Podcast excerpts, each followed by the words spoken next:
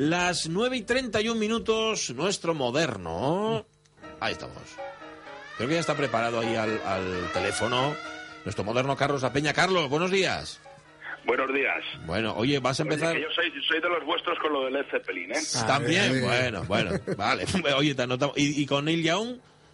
Hombre, Neil Young es Neil Young. Neil Young, ya está. Ya. No, no- se puede decir más. Está todo dicho. Bueno, eh, has comenzado de manera acertada. Ahora tienes un poema para nosotros, creo, ¿no? Vamos a empezar con un Sí, poema. Sí. Sí, quería empezar con un poema, Sí. con un poema surrealista que bien lo podía haber escrito pues Bretón, Aragón o incluso algún dadaísta. Si te parece voy a leer la primera estrofa.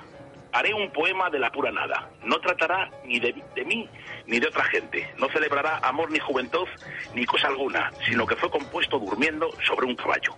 Oh, el poema es, sí. es fantástico, pero me imagino que os preguntaréis qué Sí. pinta esto en moderno de otros tiempos. Claro, el poema es, es estupendo, pero sí. Carlos, ¿qué pinta en modernos de otros tiempos? Pues mira, vamos a escucharlo con música y a lo mejor se entiende más lo que quiero contar. A ver, vamos a escucharlo.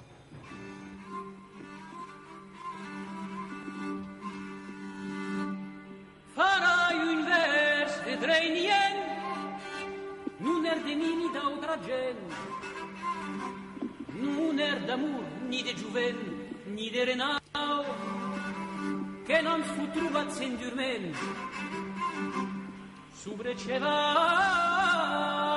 Bueno, esto suena, a ver, no suena moderno, suena a música antigua, música medieval, que es algo que tú ya nos has dicho, la modernidad es algo que viene de antiguo, ¿no?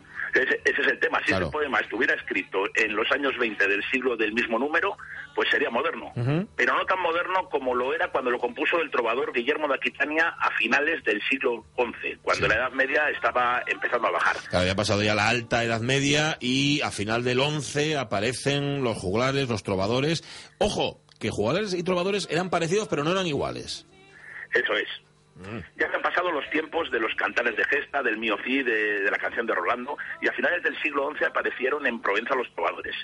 Trovadores que viene de trobar, que en la lengua catalán, en la lengua occitana, es hallar, encontrar. Frente al anónimo o la voz colectiva que canta las hazañas del héroe de la poesía épica, el trovador es personal, independiente y libre. Tiene voz propia porque es él quien ha hallado lo que canta, la melodía y la forma, la- y la forma poética. No es como el juglar, que canta lo que otros han escrito, que improvisa o hace juegos malabares para entretener al pueblo. El trovador es un aristócrata, aunque su abuelo haya nacido ser siervo. O sea, resumiendo, el trovador es el poeta y el juglar, digamos, es el intérprete. Y Guillermo de Aquitania, el que tú citabas, era trovador, o sea que era, era noble. Bueno, pues un poco sí, porque Guillermo de Poitiers o Guillermo de, Puto- de, de, Pieteus eh, o, o Guillermo de Aquitania, que con Sí. todos esos nombres ha pasado a la historia, nació el 22 de octubre de 1071 y fue el noveno duque de Aquitania, Sí. el séptimo conde de Poitiers y el primer trovador pro- provenzal del que se conserva obra. Guillermo tenía el doble de territorio que el rey de Francia, del que era vasallo. Toma. Y como buen señor de su tiempo, pues Guillermo se dedicó a guerrear con todos sus vecinos e incluso con los que no lo eran tanto, porque las cruzadas la verdad es que quedaban bastante lejos. Sí. Y también, pues, a amar a todas las vecinas. Parece que dedicó más tiempo e interés a, a las vecinas que, que Ya, a los vecinos. ya, o sea que fue pionero este Guillermo Aquitania del surrealismo, escribió lo de la nada en, en el caballo, también fue un proto hippie, ¿no? Este era de hace el amor, hace el amor y no la guerra. Bueno, en, en los 11 poemas que se conserva eh, vemos que tenía más interés por el amor, pero, Ajá. pero a la guerra, aunque solamente fuera para descansar de tanto amor, también le daba y con fruición. Sí, ¿no? Sí, vamos, todas las noticias que nos han llegado de su carácter coinciden en que era jugador, festivo, burlón. Se no- oye, que te, no- que te nos vas, la peña, a- pégate al teléfono, que te nos vas. Digo que era burlón, dices. Que era, que era burlón, cínico, mujeriego e impío. Sí. Vamos, vamos, todo un pieza. Sí, sí, sí. Godofredo de, de Vigois dice de él en una de sus crónicas que nada se conformó al nombre cristiano, Mm. que sin duda fue violento, amador de mujeres y por ello fue inconstante en todas sus empresas. Ya, ya, ya. Una de las historias más citadas, que, que luego fue imitada en el siglo XX por el poeta futurista italiano Gabriel D'Annunzio, fue su proyecto de crear una abadía en New York para, para reunir allí a todas sus amantes. O sea, estaba una abadía, no le valía con un bajo, tenía que juntarlas en una... Bueno, eh, Calavera, el trovador. ¿De, de qué iban las poesías de Guillermo de Aquitania? Bueno, pues el, el tema principal es el amor cortés, con alguna pinceladita brutal de correrías bélicas, Sí. pero el tema es eh, erotismo feudal, Ah. la, la dama que hace del caballero su vasallo. A mí me encanta una que se llama Haré un poema porque tengo sueño, en el que el trovador se hace pasar por mudo para acostarse con la mujer de Garín y la de Bernardo, con las dos al mismo tiempo.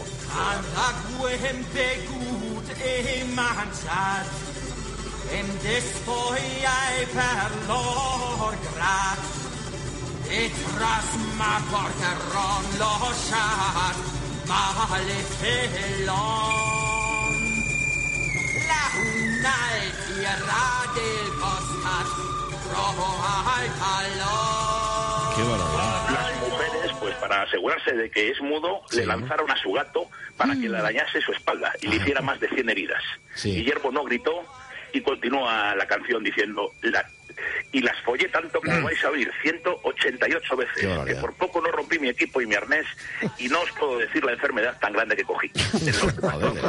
Pide a su criado que mande el poema a las mujeres y les pide que por favor maten al gato. Qué cosa. Esto entre las autoridades religiosas no sé, vamos, no, no debía de ser muy querido el Guillermo este de Aquitania, ¿no?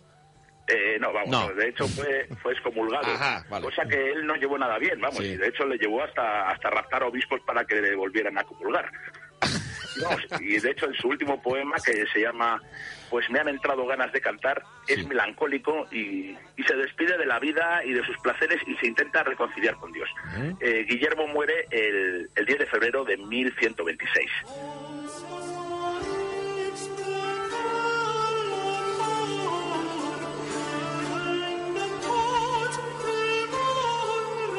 Si aquí ya se le ve un poco más recatado, ¿eh? Un poco más serio. de este final de fiesta. Un pieza, ¿eh? Guillermo de Aquitania. Siglo XI, amigas y amigos. Está todo inventado. Básicamente. Eh, Carlos La Peña, gracias. Oye, pues muchas gracias. Oye, sobre todo que matéis al gato, ¿eh? Sí, importante, importante, sí. Importante que matemos al gato antes de que nos mate a nosotros. Vale. Eh, Guau, guau, hay que contestarle. Moderno, nuestro, no, porque eres mudo, no puedes. Nuestro moderno de otro tiempo, con Carlos La Peña, 22 minutos para que sean las 10. Abrimos libro.